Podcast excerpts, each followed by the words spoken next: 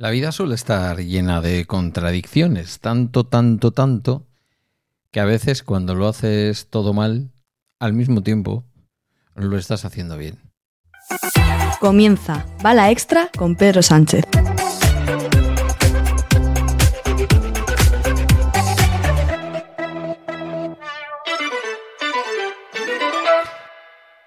Lunes 25 de septiembre de 2023, capítulo 1051 de este podcast sobre mis cosas que en el fondo son las tuyas. Buenos días.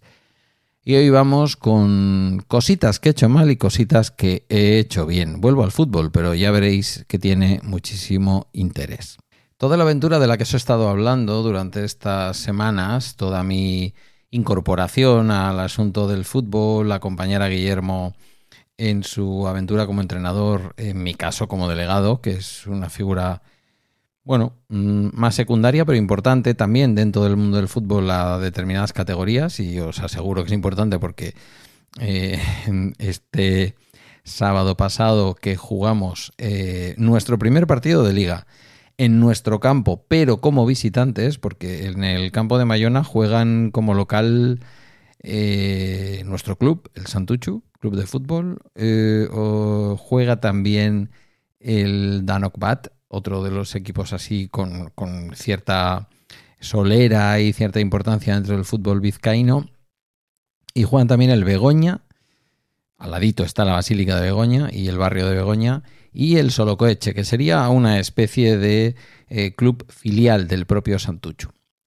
Bueno, pues eh, os cuento mi aventura. Mm, mi aventura es que yo fui como todos los días, no era delegado de campo, es decir, yo no jugaba como local y por lo tanto era delegado de equipo. Y yo me preocupé de mi equipo, pero me preocupé mal. Eh, fue mi primera experiencia como delegado, pero ya en competición y esto cambia un poquito las reglas del juego. Lo primero de todo es que tenemos fichas, es decir, el típico tarjetero que puedes comprar en una tienda de estas de todo a un euro, que luego nunca las cosas están en un euro, pero bueno, arrastramos aquella, arrastramos aquella nomenclatura del todo a un euro, que viene del todo a 100 y que realmente ahora mismo, y aunque, bueno, yo no creo que sea racista, simplemente es una manera de hablar, como son muchos los ciudadanos de origen chino que eh, tienen este tipo de tiendas, que son como mini corte inglés, por lo menos hay una en Galdácano que es como un mini corte inglés, pues de ahí, del chino, compramos un tarjetero. Un tarjetero en el que se meten las fichas de todos los jugadores, las del cuerpo técnico, entrenador, segundo entrenador y delegado, las de los jugadores, y este es el orden correcto, porque todo esto tiene un ritual y aquí es donde he metido la pata todo el rato, ¿vale? O sea, en mi primer partido mm, que me lo ha perdonado el entrenador, el entrenador, bueno, el entrenador también supongo, me lo ha perdonado el árbitro. Eh, os, comento cuál es el ritual porque es muy curioso. Eh, primero que nada, eh, hay que ir con las fichas, con las fichas metidas en estas carterillas que llevamos todos los delegados y van colocadas en orden. Se colocan en orden desde el portero hasta el decimoprimer jugador que van a jugar, que salen de entrada, ¿vale? Que van a salir al comienzo del partido. Y después se coloca al cuerpo técnico. En este caso, pues va Oscar como entrenador, va Guillermo como E2, entrenador 2, y voy yo como de delegado. Cada uno tenemos nuestra cartulina, bueno, no es una cartulina, en realidad es una tarjeta plástica como la tarjeta de crédito, pero que está emitida por la Federación Vizcaína de Fútbol diciendo que estamos fichados, que tenemos una ficha con el con el eh, Santuchu y que ese es nuestro papel. Es lo que nos acredita para entrar en, campos rivales, es lo que nos acredita ante el árbitro y, y es todo en realidad. Nada más que llega el árbitro, que esto es legalmente, vamos a decir, bueno, oficialmente, eh, media hora antes del partido hay que ir a donde el árbitro, es decir, donde el árbitro va a tener su vestuario, y hay que entregarle todas esas fichas. Hay que darle, digamos, el, tarjetero con las fichas. Hay algunos rituales, todos no me los habían explicado. Primero, se tiene que ir justo media hora antes. Mm, de hecho, el árbitro me estaba esperando. Y me vio llegar, me estaba haciendo gestos, no estaba vestido de árbitro todavía, y yo digo, mm, este tío será el árbitro, ¿qué gestos me está haciendo?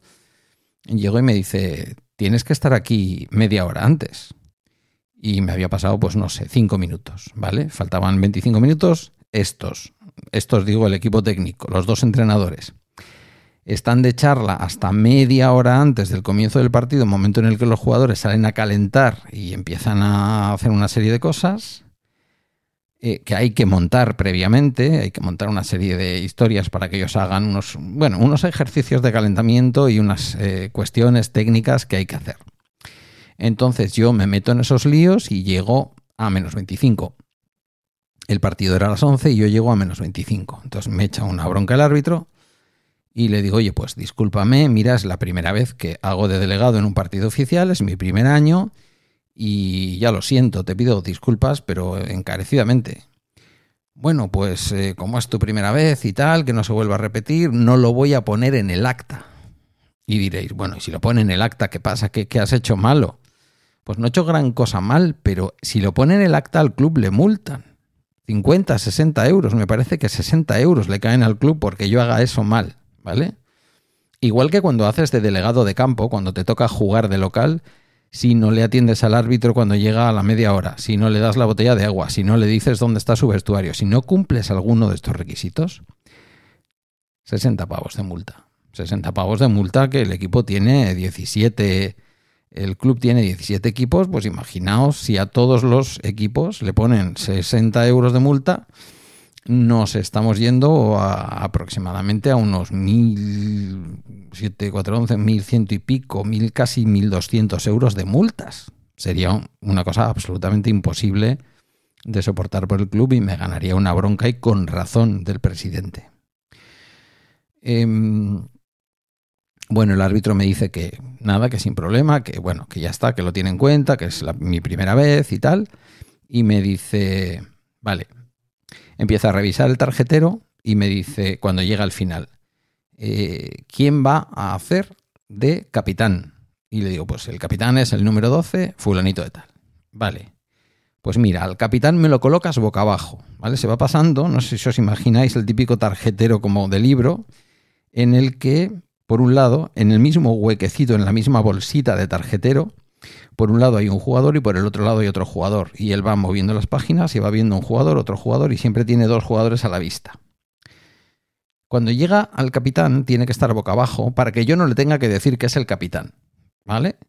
La clave es que si lo coloco boca abajo, él ya sabe que es el capitán. Y de esa manera, simplemente con dejarle el tarjetero, yo me voy y él no va a tener ninguna duda.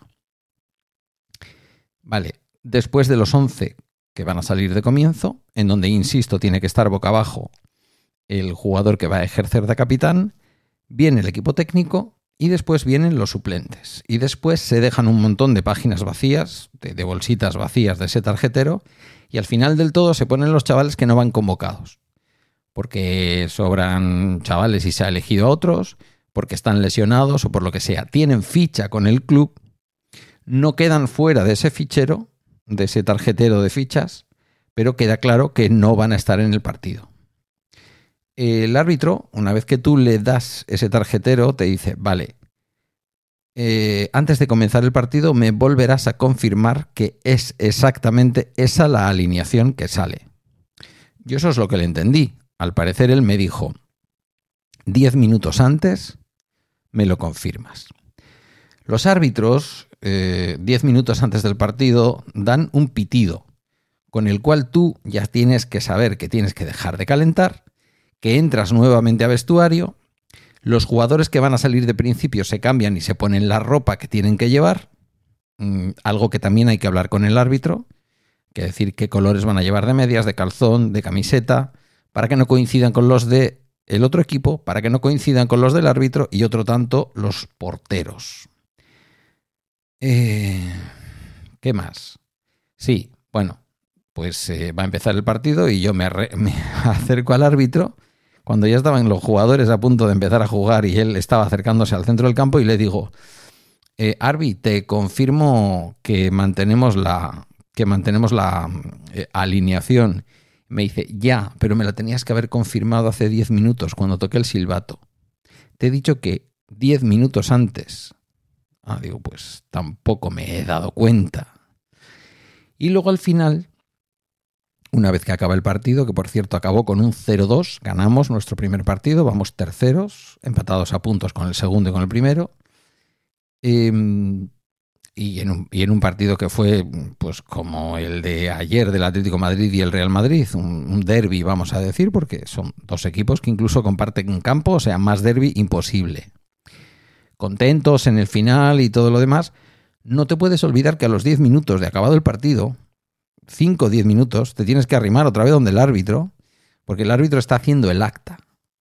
Y tienes que confirmarle quiénes son, bueno, él te los dice y tú tienes que mostrar asentimiento. Los goles los ha metido fulanito y menganito, te dice los números. Eh, los cambios que habéis hecho son el tal por el cual, el tal por el cual, el tal por el cual, hasta cinco cambios que hicimos, pues te va diciendo qué número ha salido por qué número, para que luego quede todo eso bien anotado en el acta. Y por último te dice las tarjetas que te ha sacado, que en nuestro caso nos sacó dos tarjetas amarillas, y te dice el motivo. Tú le dices si estás de acuerdo con todo. Yo le dije a todo que sí porque yo no llevaba una libreta y por lo tanto no tenía nada para rebatirle. Algunas cosas me acordaba y otras suponía que él las había notado bien. Primera lección que tengo que aprender. Bueno, pues que ya he aprendido algunas cosas que antes no sabía. O sea, media hora antes de empezar el partido yo tengo que estar puntualmente cerca de donde vaya a estar el árbitro. Me da igual quién tenga que hacer qué o de qué se tengan que ocupar los demás. Como delegado tengo que estar media hora antes con el árbitro le tengo que llevar las fichas, le tengo que dar la vuelta a quien va a ejercer de capitán. Em, todo eso tiene que ir bien, bien marcadito. Le tengo que decir qué equipamiento o qué equipación va a sacar el equipo. ¿vale? En esta ocasión, como jugábamos de visitantes, aunque fuera, insisto, nuestro propio campo, jugábamos contra un equipo mmm, que también juega en ese campo y jugábamos, vamos a decir, el partido visitante, eh, ellos iban de rojo, que es también su equipación, y nosotros íbamos de blanco, que es nuestra segunda equipación, con motivos rojos.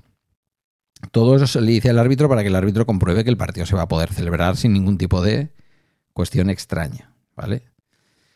Em, como tuvimos un lesionado en la primera parte eh, y hubo un cambio a mitad, pues me tuve que ir donde el árbitro y decirle, árbitro, vamos a hacer un cambio este por este. Y entonces el árbitro te dice, vale, al ir a comenzar la segunda parte, que se me presente en el círculo central, el jugador que va a entrar. Entonces él comprueba lo que sea que tenga que comprobar y también comprueba que no está en el campo, evidentemente, el jugador que se ha retirado. Y al acabar, como digo, pues hay que ir. Entonces, eh, um, lección, los horarios y las cosas que tengo que cumplir con el árbitro para no volver a meter la pata. Segunda lección, me tengo que hacer con una libretilla. Esas libretillas que vemos a veces en los, eh, en los banquillos. Que podría ser un iPad mini, pero mm, me da que no. Estoy, estoy mucho más por la labor de comprar una libretilla y dejarme de quemar el planeta ya con cosas que solo voy a usar para un uso tan restringido como ir tomando mis anotaciones de a quién cambiamos por quién, a quién nos han sacado tarjeta y comprobar luego con el árbitro en cada partido que todo eso es así, ¿no? ¿Quién ha metido nuestros goles? En fin, ese tipo de cosas. Y diréis, ¿y por qué todo mal? Porque lo hice todo mal, ¿eh? os lo aseguro, todo mal.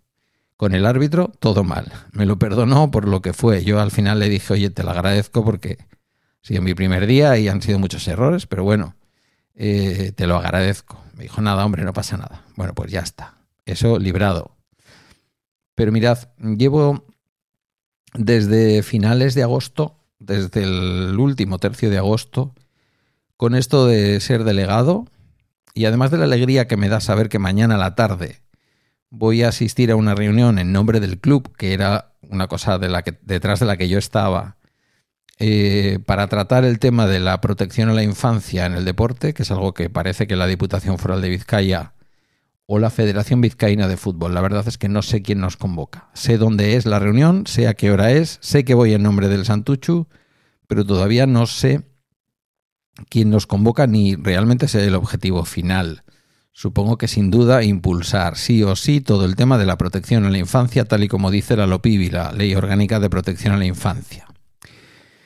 Mm, es una cosa en la que me quiero implicar. Me parece que forma parte de este voluntariado que he empezado en torno al mundo del deporte, porque, bueno, junta mis dos, dos de mis cuestiones fundamentales, ¿no? Mi trabajo como trabajador social, muy ligado al tema de la protección a la infancia durante toda mi vida, y esta nueva fase que se ha iniciado con el tema del deporte.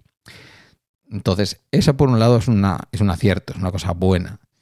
Pero lo fundamental es algo que quiero trasladaros y que tiene que ver conmigo. Mi movilidad ha aumentado muchísimo eh, no estoy mirando los anillos del reloj, no sé si el reloj está realmente eh, teniendo en consideración cómo ha aumentado mi movilidad, sobre todo los fines de semana o los días que voy a los entrenamientos con ellos. Pero yo estoy muchísimo más ágil, además de que he empezado a perder un poquito de peso, algo que me gusta, pero no es mi objetivo principal, sino que mi objetivo principal en este momento era aumentar mi movilidad aumentar mi agilidad, ser capaz de cansarme menos haciendo las mismas cosas. Y eso lo estoy consiguiendo. No quiero dar ninguna lección porque fijaos que yo cuando empecé Bala Extra hace siete temporadas ya, eh, uno de los objetivos era ponerme firme con el tema del peso. Y realmente, aunque en estos siete años no ha ido a mucho, mucho peor, ha ido a peor y sobre todo, y lo que es más eh, flagrante, ha ido a peor mi movilidad. Es decir, me he movido menos, he sido más sedentario, mucho más sedentario, me canso más por las cosas.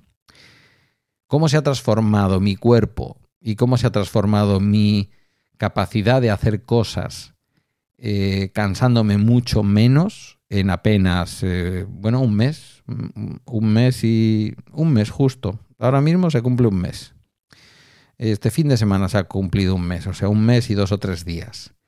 Pues es brutal.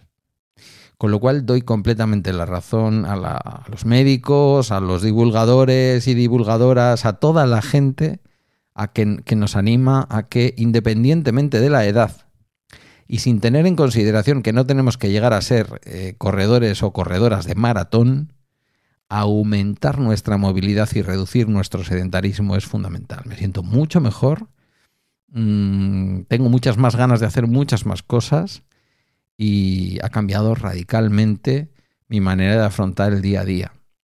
Así que, mm, bueno, pues todo mal, pero todo bien. O sea que muy, muy contento. Y así acaba el Bala Extra de hoy. Puedes dirigirte a mí en Mastodon o por cualquier otro medio a través de balaextra.com donde también hay un enlace a la comunidad de Telegram. Gracias por tu tiempo y hasta mañana.